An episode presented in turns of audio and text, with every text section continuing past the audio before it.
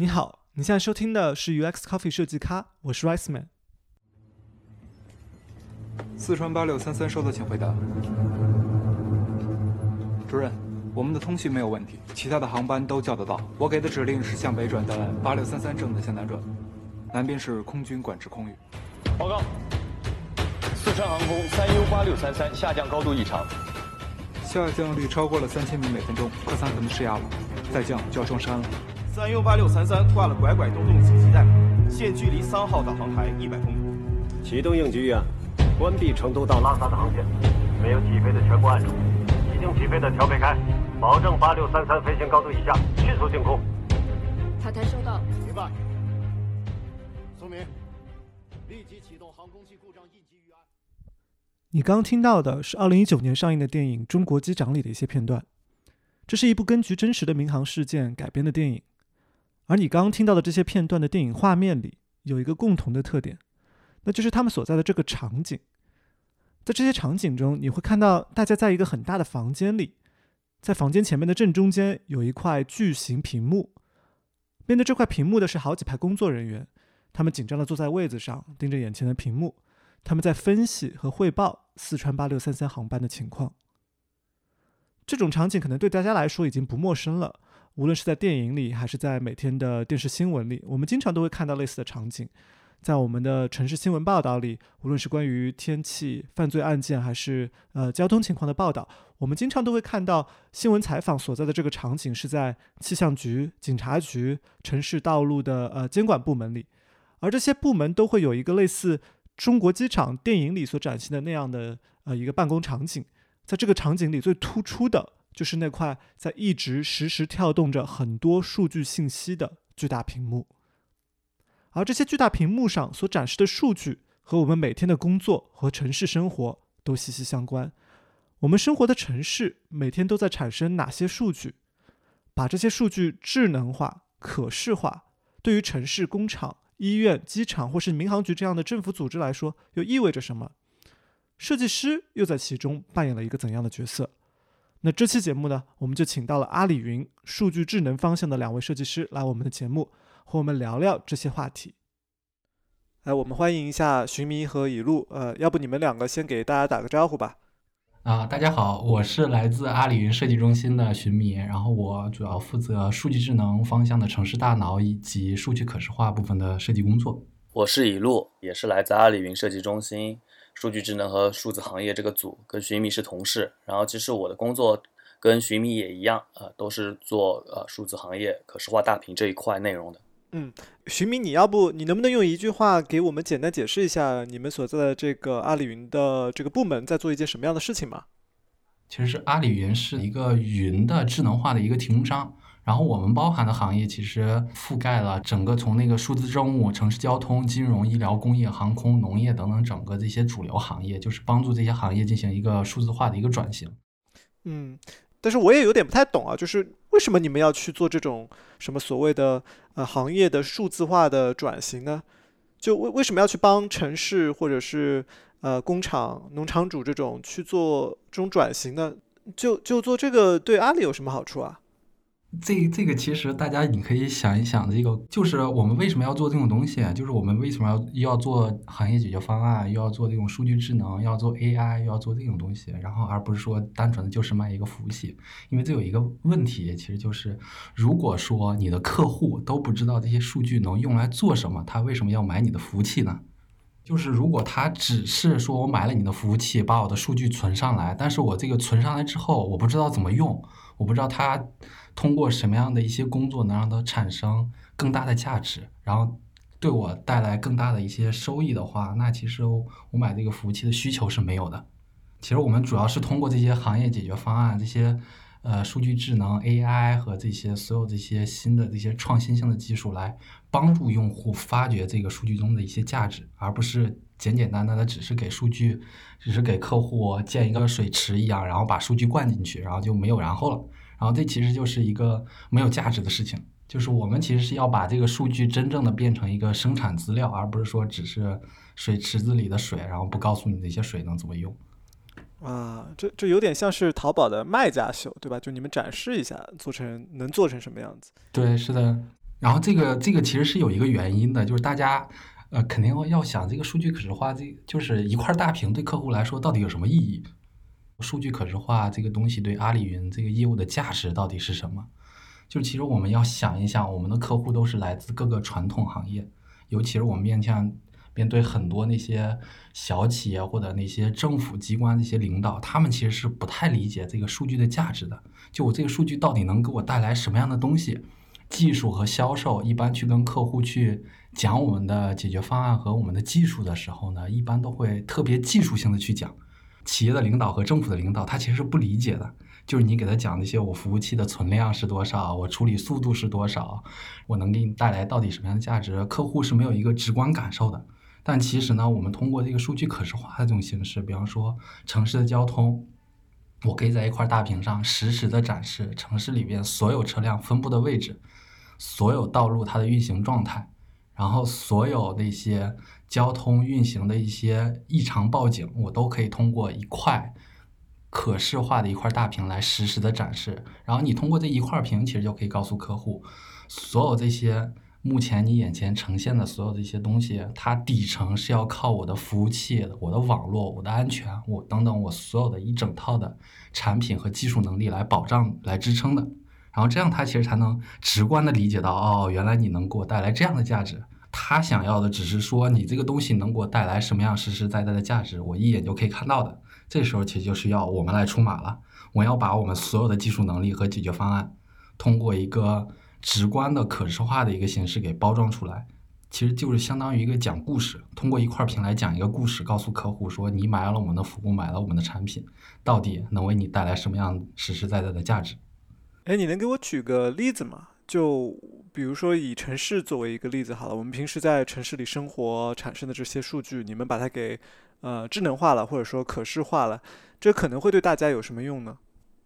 这个其实我可以举一个例子，比方说就是呃，拿那个城市大脑里边交通信号灯管控这块儿来说，就是特别具体的一个例子，就是你每天早上上班开车去公司这条路上，其实在无时无刻的不产生这个数据。比方说你在路口的一些路口，其实每个路口每个进口道和出口道的地下是有感应线圈的。这个大家可能不是经常知道的，然后它能感应，它能感应到每天每一个时刻经过这个路口车辆的速度和车辆的数量，就是你这个车辆只要经过这个路口，这个感应线圈就会采集到这部分数据，然后上传到我们的城市大脑当中。然后其次呢，我们还可以通过这个监控视频的摄像头来发现这个道路上是否有交通事故。然后我们通过这个手机端的这个导航数据，包括车辆本身的数据以及。呃，道路下的一些感应线圈的数据，包括道路上的一些监控视频，所有这些数据我们汇集上来之后，会通过我们城市大脑做一个计算，然后实时计算路口、路段以及整个城市路网一个运行的一个状态。比方说，我发现这个路口的运行通行速度，哪一个入口和哪一个出口可能是通行速度特别慢，然后拥堵距离特别长，然后这时候我们会。呃，城市大脑会做一个计算之后，下发一个指令，然后对那个路口的信号灯做一个实时的调整。就我们之前所有的路口信号灯都是人工调整的，它可能一年或者半年，然后这个人工去调整一次，然后这种的效率其实是很低的，因为你节假日，然后早晚高峰或不同突发事件这个情况，对这个呃每个路口道路车流量影响其实很大的。其实我们通过所有这些数据的采集，做到一个实时的路口信号灯的一个调度，而且这个调度是。不经过人工的，是通过智能计算来达到的。然后基本上我们所有的一些路口的一些调度，能保证整一个城市道路通行速度的一个大幅度的一个提升。但是用户是感觉不到的。嗯嗯，这个我能理解，就是做到红绿灯的智能调度，对吧？呃，那除了除了红绿灯控制以外，还有别的应用吗？这个其实想象空间是很大的。我不知道大家知不知道一个。呃，可视化或者那个交通行业的一个概念叫做交通可达性。就比方说，我现在处的这个位置，比方说我家的位置，这个交通可达性的一个概念是什么？从我家的位置出发，我五分钟、半个小时、一个小时、两个小时都可以走到哪里。然后这其实就结合刚刚我们采集到所有这些数据，其实我们可以对整个城市里边一些重要的一些区域和一些点位做一个交通可达性的一个分析。比方说，呃，上海市的那个。浦东机场，我要从这个机场进行分流的话，然后我两我要保证这个两个小时之内，我可以到达上海市任何一个区域和角落。然后我要先对目前的一个状况进行一个划分，我看两个小时之内没有覆盖哪些区域，然后我可能就需要城市的那个道路规划和交通规划这个部门，对我这个周边道路进行规划。比方说这部分区域我要修一条地铁，然后保证它能在两个小时之内到达这部分区域。然后甚至还有刚刚我说到，除了这个道路规划，还有一些商圈的一些规划。就之前上海市提到过一个十五分钟生活圈。就是我从我住的这个地点十五分钟之内要有医院，要有学校，然后要有一些商业配套，然后这其实也是城市规划部门需要用到的一个数据。就是我看每一个点，它十五分钟的这个这个生活圈里边是否能达到我这个要求和这个标准。对我小时候在上海确实有听到过这个生活圈的概念，就是但是好，它好像以前是按照地理位置。地理距离来定的，就比方说什么三公里生活圈之类的，就是以公里数来这种定义的。现在听起来就好像因为有了这种智能数据，你们就可以把它改成都是时间来计算了，对吧？对，现在都改成时间，因为这个公里数其实是真的，你对用户来说是没有意义的。我如果有地铁的话，可能十公里对我来说都不是问题。他要的就是我十五分钟可以走到哪儿。其实这些技术就是，其实，在那个云之前其实已经有了，只不过是说之前那些交管部门和城市道路规划部门，它那个数据其实都是仅限于当前那个时刻，它是没有随着城市进行一个发展的。比方说，我之前可能这条道路就是位于大郊区，它在那个城市道路规划的时候，可能就不不可能想到十年、二十年之后可能会有这样的一个变化。然后，其实我们现在有了这些数据之后，基本上可以每周或者甚至每天。查看这个道路的一个车流量的一个变化，做一个及时的一个实时的调整，其实就是对他那个决策来说，其实现在这个决策的预计其实更及时、更准确。嗯，我觉得我们现在聊了很多关于这个数据智能化的这个技术对我们有什么作用。呃，现在我们可以来聊一下设计这方面哈，尤其是呃数据可视化这一块儿。因为我知道，呃，你们做的这种可视化的大屏，就是其实远远不只是一种啊常规的什么折线图的这种堆砌，对吧？呃，一路你能不能嗯给大家描述一下，就是你们做出来的这种城市数据的大屏的呈现效果大概是一个什么样的？我们会把本身的一个城市，然后根据它不同的结构进行相应的一些分层。从最下面的我，我可能把它叫做一些叫本真态的信息，比如说这个城市是在平原上，在高原上，或者说是旁边会有一些山川河流。然后其实再上一层的话，它可能是它的一些交通运输，它的路网。然后再上一层的话，就是形成相应的一些建筑，比如说它的一些地标啊，它的一些桥梁等这些一些建筑信息。那这个是成为本身城市的一个本真态的一个信息。那其实再往上，在这个城市上面，我们会根据不同的一些业务场景去放一些相应的这个可视化的一些呃数据的一些组件，然后来更快的去了解这个数这个城市所产生的相应的一些数据。就打个比方，比如说现在在某个城市有一栋建筑起火，那我可能会通过一个镜头语言，然后我通过推的一个方式，然后聚焦在这个具体的一个起火点，这个起火点周边会有一些相应的一些 icon 来表示说这栋建筑着火了。我边上的面板可能它会弹出相应的一些数据指标，比如说这栋建筑里面，我通过相应的一些温感、烟感传感器，我发现这个指标已经超标了，现在是处于一个非正常的一个状态。然后的话，我可能会弹出一个相应的指示面板，或者说相应的一个警告面板，然后需要我的用户进行操作，比如说告诉周边我划定一个区域范围，多少人是边上是需要进行疏散的。那同时，这个数据呢，也就会啪传到。相应的一些政府部门，比如说我们刚刚说的供电的局和供水局以及消防局，然后我会把整个画面的话，可能就会拉回到具体的这个整个城市的全景，然后会看到离他这边最近的消防局，那它这个距离是在哪里？然后我会通过一条路径确定说起火点到我消防局的距离大概是多少，以及说我会给给他规划一条合理的一条这条路径。当我这个消防车在我的路上的时候，我会通过一个跟的镜头，然后告诉这个消防车现在是在大大概哪个区域，然后以及大概大概多少时间可以到达具体的消防起火点。哎，我发现你刚才的这个这段讲述当中，呃，讲到一些很有意思的词啊，就比如说你说一个建筑起火的时候，你会用一个推镜头聚焦上去，对吧？然后你说，呃，你要看最近的消防局有多远的时候，你会用一个拉镜头给一个全局的视角。然后消防车开出来的时候，你就说你会有一个呃跟镜头，跟的镜头。然后这些推啊、拉的。跟呢，其实这些词是我们平时在做一般的 UI 设计的时候很少会用到的一些词，对吧？呃，你能不能具体讲一讲，就是为什么你们会把像这种类似电影镜头感的这种方式去运用到你们的设计当中去吗？原因呢，其实主要有两个。首先，一个就是我们现在所做的云计算、大数据、人工智能，所有这些上云解决方案，对传统行业的客户来说，其实他们很难有一个直观的了解。其次呢，很多时候来听取我们方案汇报的，并不一定就是客户内部技术相关职能部门的领导，还有很多其他职能部门的领导，他们呢其实不太了解技术。然后我们其实就是通过这种推拉摇移啊，包括这种很有故事感的东西，给它营造一种全局的感觉，就是整个城市全都尽收眼底，全在我的掌握之内。然后整个城市里面所有的状况，我都能实时的观察到，然后掌握到，然后包括实时的处理。所以说，我们为什么要推拉摇移这种镜头？我们就是不想把这个故事给打断啊。其实我们通过一个故事的办法来。让那个客户直观的感受到我们到底能给他带来一个什么样的价值，而且最重要的是，我们能让他把这个价值也讲出来，去给他的领导或者说他同行的人去介绍这个东西。啊，对，我意识到了，你讲的这个其实就是你们的设计是有两种对象或者说两种用户，一种是你们的客户，也就是说你刚刚讲的那些一把手啊、决策人啊。这些人，他们通常可以决定要不要买你们阿里云这套东西，对吧？你刚刚讲的，呃，就是包括一路描述的这个大屏的这个设计，其实主要是为他们来做的。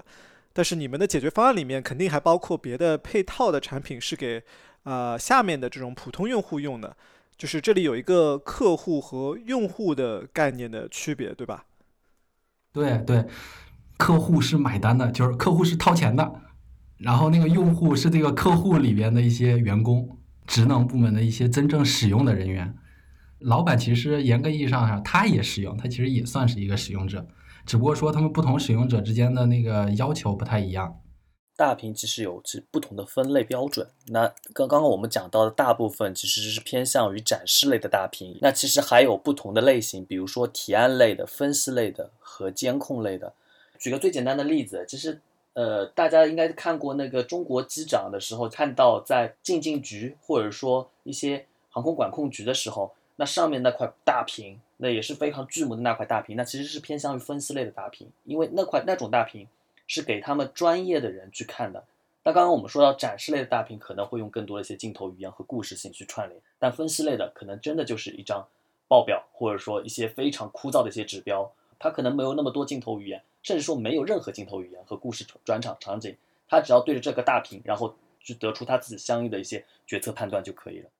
嗯，还有一个事情啊，就是你们的这个整个设计都是三 D 的，对吧？我我说的不是说一个三 D 的柱状图啊，因为我们这个听众可能看不到，就说呃，你们做的视觉可视化的整个一个场景。这座城市，呃，一个工厂或者说一个医院，它全都是三 D 的，呃，你们能不能讲讲，就是为什么你们一定要把它做成三 D 的啊？就这个东西如果是个平面的，就比方说我们平时用的这种什么谷歌地图、高德地图上，你在上面覆盖一些点啊、线的，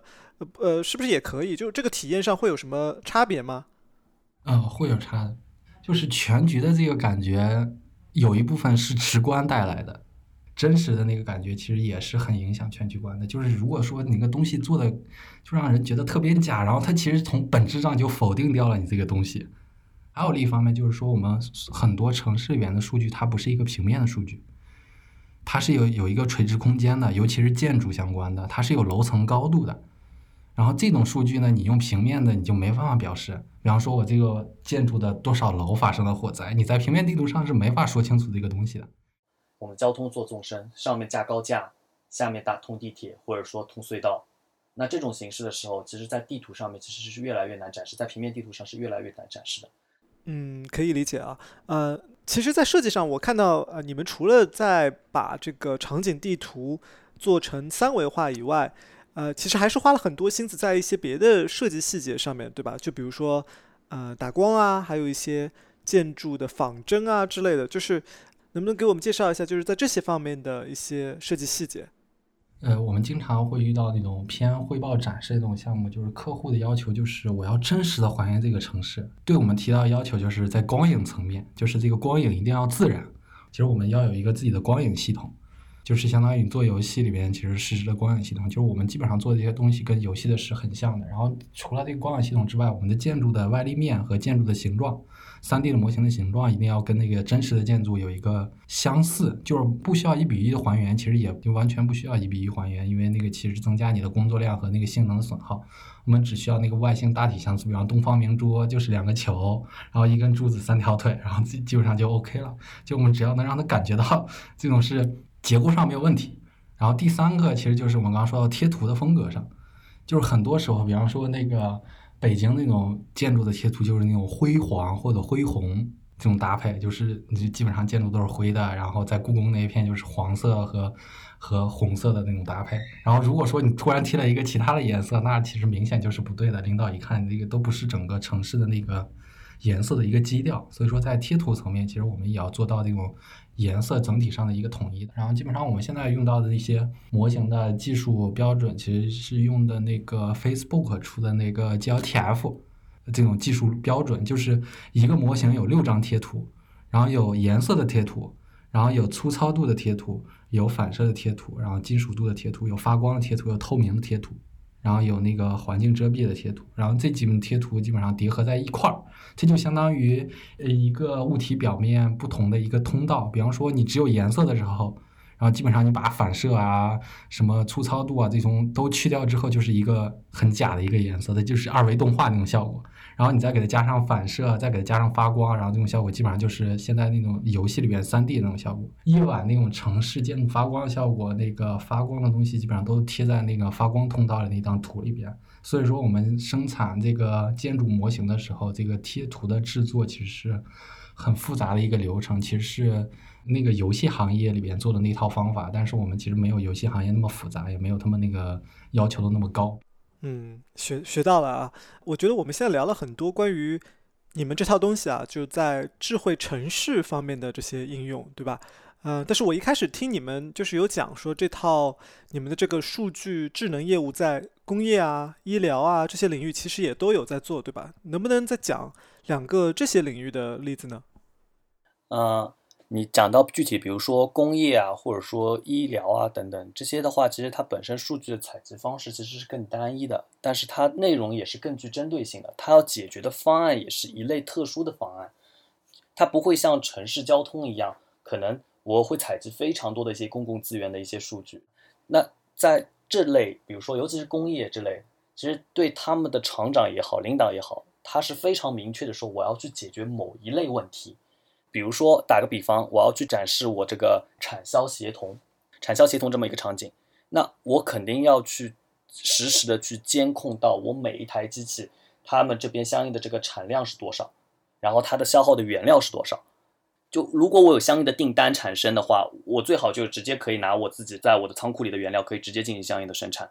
而不是我会囤我非常多的一些原料。那这样的话，我的订单我得实时进行展现，对不对？然后我这边仓库具备的这些原料配比怎么样的，在不同的厂房它放在哪些位置？那这是一块。其次就是我这些原料需要通过不同的设备进行不断的加工，那我这些设备它们的相应的能耗怎么样的？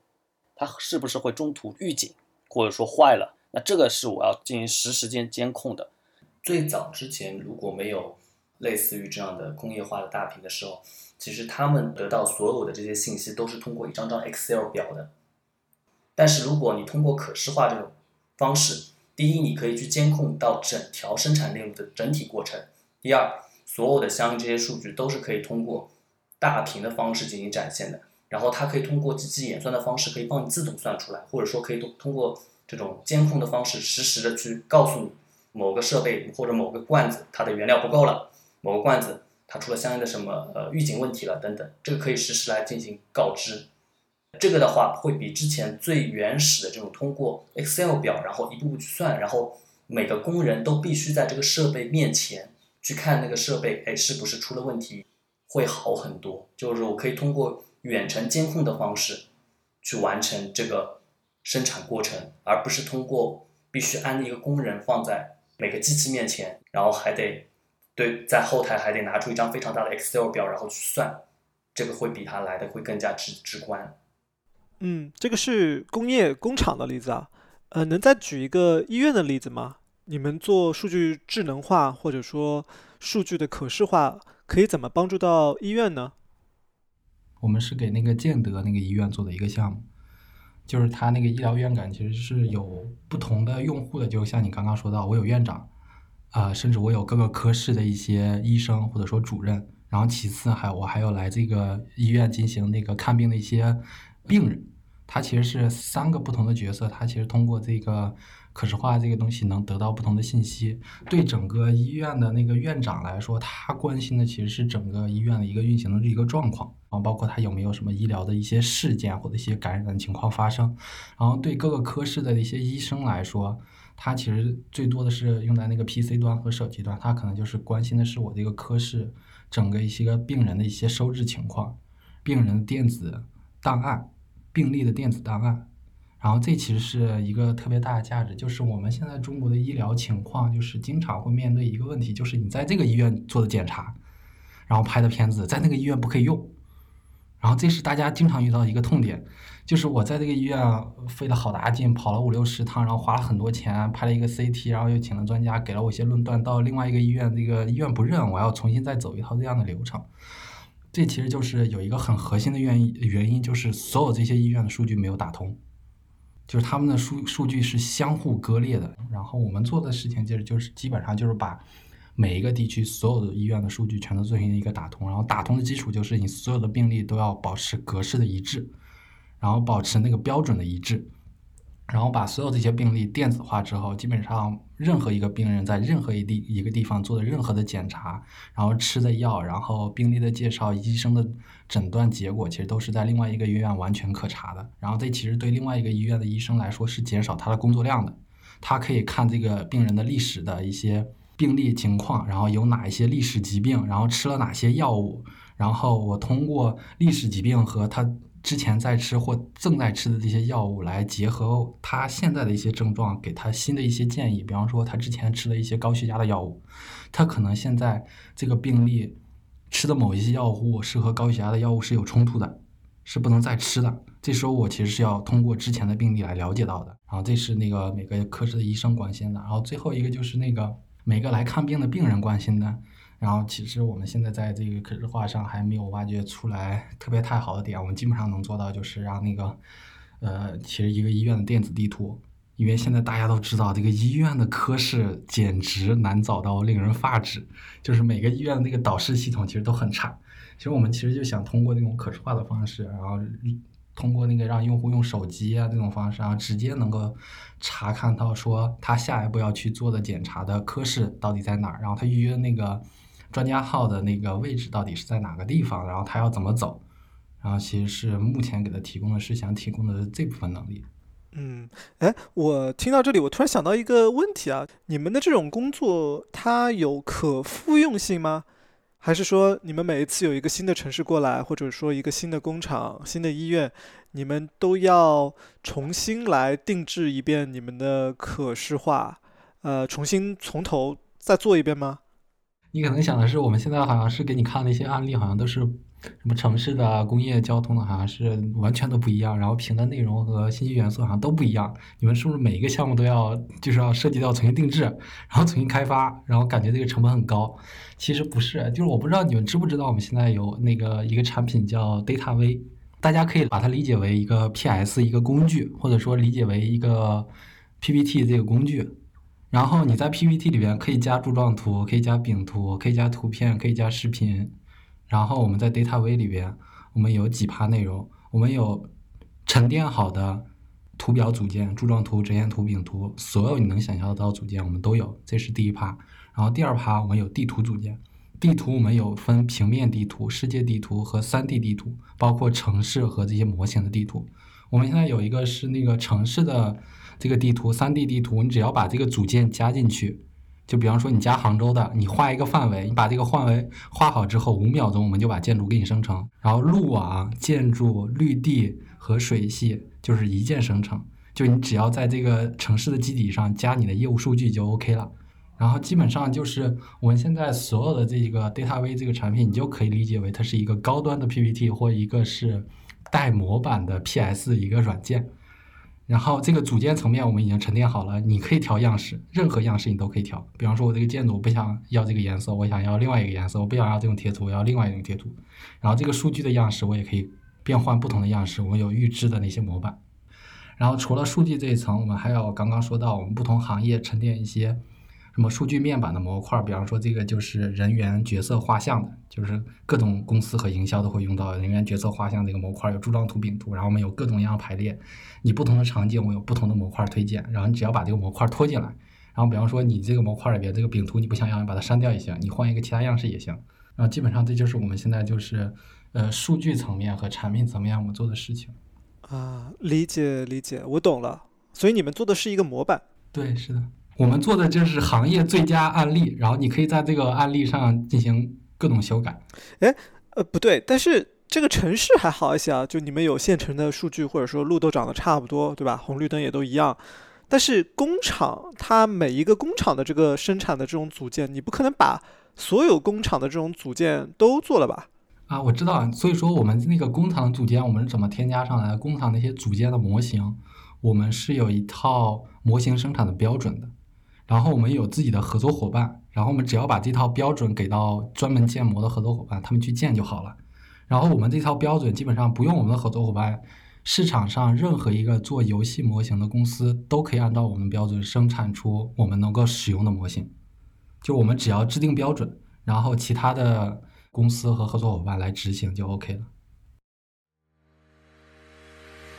本期节目由 UX Offer 赞助播出。UX Offer 专注于交互设计领域的留学申请服务，在过去几年里，他们帮助了几百位非相关专业背景的同学申请到了海外名校的交互设计类专业。在他们过去的学员里，每一个人都拿到了至少一个 offer，offer 率百分之一百。他们的留学申请服务包括了从学校选择到文书准备到制作作品集等等，整个申请流程中涉及到的每一个环节，UX Offer 的老师也全部都是在海外在职的交互设计师。他们不仅熟悉各个学校的选拔要求，也同时掌握着一手的业界动态。如果你想最终留在海外工作，他们也能为你在毕业后找到工作、融入业界提供一臂之力。UX Offer 针对2021年留学申请的服务课程已经开始招生。如果你有打算出国攻读交互设计专业的意向，那不妨可以联系他们做进一步的咨询。你只要加微信好友 UX Offer 下划线 Consultant。并留言提及我们播客 UX Coffee 的名字，就可以获得一次免费的和老师一对一咨询的机会。你可以在这期节目的备注里找到他们的微信联系方式。节目最后啊，我想请你们两个聊聊你们两个个人啊，就是作为设计师个体的成长哈。呃，因为你们在做的这种面向城市啊、工厂啊、医院啊这种的大屏数据可视化，其实在呃，UI 设计领域是相对比较小众的东西嘛，而且三 D 的这种可视化其实也是这两年才开始火起来的嘛。然后我知道，其实你们最开始也都不是相关的这种专业的背景的，能不能给我们介绍一下你们各自的这种背景，以及你们在转型的路上，呃，有没有遇到什么困难？我是那个一四年本科毕业，然后我本科学的是其实是网络设计。然后我那时候刚毕业到淘宝之后，我那时候是在做淘宝那块儿业务，然后淘宝里边还是做彩票业务。然后基本上我是二零一六年，然后转到阿里云这边的。之前做那趴设计跟现在其实差别还挺大的，就是一个是 to C 的，一个是 to B 的。然后这个是业务层面，然后第二个层面其实就是你那个媒介是不一样的。我之前做的设计无非就是要不然就是 Web 端的，要不然就是手机端的。然后你那个字号层级和颜色和布局基本上。你都不要太多的去思考，你都知道应该怎么做。但是在大屏这一块儿，尤其是到可视化这一块儿，我们面对的就是我刚刚说到，从手机屏幕到环形巨型屏幕，就完全不一样的。整个设计的一个方法，其实都是完全颠覆性的。就是这时候，你就要深入到那个设计原则那一层，就是你要想一想，为什么大家去做那个 Web 和手机设计的时候，就是尤其是做 Web 设计的时候，最小字号最小字号为什么定十二号？原因是什么？那我大屏的时候我要怎么选字号。这其实是有一个计算规律的。其实这时候你就要了解说那个人体工程学的一些知知识，也就是人眼成像的一些知识。就是说我不同的观看距离、不同的分辨率、不同的屏幕尺寸和比例的时候，我那个字号应该怎么计算？它是有一个公式的。对，这个字号的。还有一个就是不同屏幕的那个显示的那个颜色和那个成像的那个质量。你做设计之前，你要考虑到是说，哦，这个 LED 的它对那个。细腻微妙的渐变可能支持很不友好，那你就尽可能不要做那种颜色微妙的渐变。然后它对那个暗部细节的表现也不行，那你就尽量不要在暗部做一些特别微妙的细节变化。所有这些东西其实都是要你从零开始去了解的。然后这其实很难，但其实也挺有意思的。然后我觉得这个既是挑战，其实也是打打开一一片新的天地。我觉得大家如果感兴趣的话，其实这个方向其实还是。蛮刺激的，嗯，对这个我我可以想象啊，呃，那一路你的背景是啥？我其实之前是做整合营销的，我之前是在天猫的，然后在做呃类似于你们的看到的在手机端或者 PC 端一些活动会场，然后我反正我记得我刚刚转岗过来的时候，就是我自己还是非常非常内心来说非常后悔的，我有三个月的纠结期，我在想我要不要回到天猫。因为我之前接触三年，我三年在做营销的概念全部被推翻。那一到阿里云，我接触最多的就是数据。对我来说，可能对我一个视觉设计师出身的人来说，我对数据没有概念。因为之前我开会，我就完全听不懂他们在说什么，尤其是在那种产品会议跟 PD 一起开会的时候，我就完全在听天书。那渐渐渐渐的，可以开始跟跟跟 PD 有正常的交流，然后然后慢慢慢慢会会懂更多的业务。哎，我觉得你们都很有勇气啊！就是其实你们都是敢于跳出自己的舒适圈，对吧？呃，能不能再讲讲就关于设计这一块？就包括比如说你们现在用的软件跟之前做 UI 设计的时候有什么不一样吗？你们现在呃在用什么软件在做？我们现在就用呃视频软件 AE PR。然后三维软件 C4D、3D Max 还有 Blender 这种东西，有的那些设计师就是偏创意编程的设计师，他们可能还会用一些什么 Houdini 啊这种创意编程的软件。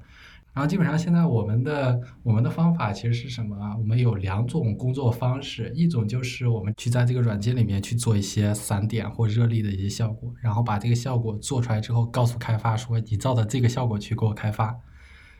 然后还有一种其实就是你自己。会编程，就是你自己会用胡迪尼自己去写，然后数据你也会写，样式你也会写，然后把这个效果实现之后，然后告诉开发去看我的源代码，你就照着我源代码去优化一下，然后就改成我的样式就 OK 了。我们那种开发和设计这种合作模式和工作流程是跟我们原来是是完全不一样的。我们在那个 C 端的时候做 Web 和手机的时候，基本上我们不会考虑那个开发实现成本到底能不能实现。但是现在就是在大屏这一侧，尤其是展示的客户要求越来越高，然后对你那个设计呈现的效果，其实要求也是越来越高。然后这时候我们要不断的创新，然后你创新就会面对一个问题，就是开发实现的一个瓶颈的问题。就是所以说这其实是一个需要不断的去平衡、去沟通的一个过程。然后这个其实也挺难的。我感觉这个就是到最后逼的你们这些设计师就不得不自己去学开发、去学创意编程啊、去学三 D 啊这种，对吧？这其实就是逼着你去做这个自我能力的一个升级，你不升级你就被淘汰，很现实。你你想，我之前在 C 端的时候，我是一点都没有三 D 能力的，然后我是到可视化大屏这块业务，一八年三四月份的时候才开始刚刚学三 D，然后那时候我记得我每天晚上就回到家里面就点开那个教程，三 D 教程在那边看，然后每天都能要看到十二点半，不断的做案例。因为那时候你会发现在阿里云，大部分的设计师都是具备 3D 能力的。然后你发现，哎，我这个只会用 PS 跟 Sketch，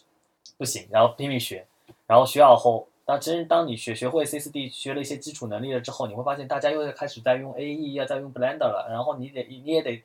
快马加鞭的得赶上去。其实就有一个不断学习、自我充实的一个过程嘛。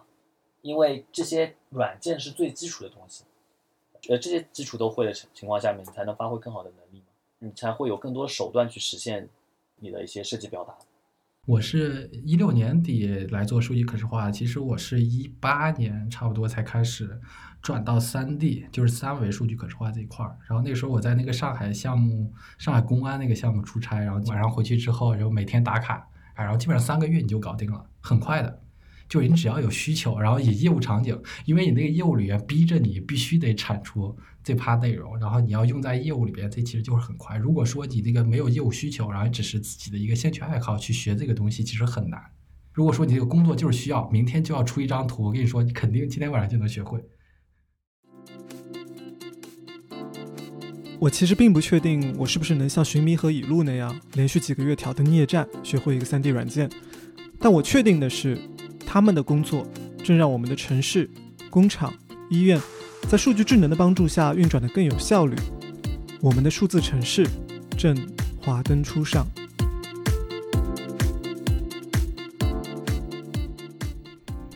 如果大家觉得我们今天讲的还不够多，想要了解更多跟大数据、云计算、人工智能有关的设计呢，大家可以查看文章最后的阿里云设计中心年鉴。更全面的了解我们所做的设计工作以及我们的经验沉淀。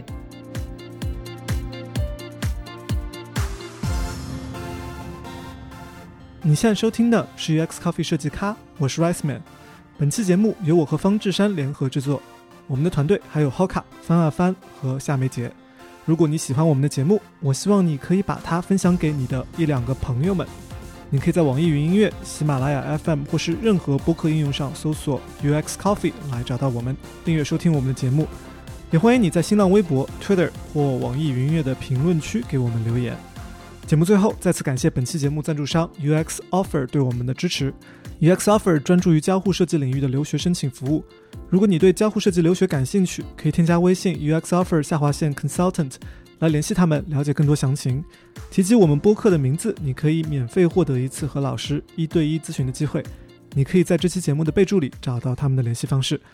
好，这期节目就到这里，我们下期再见。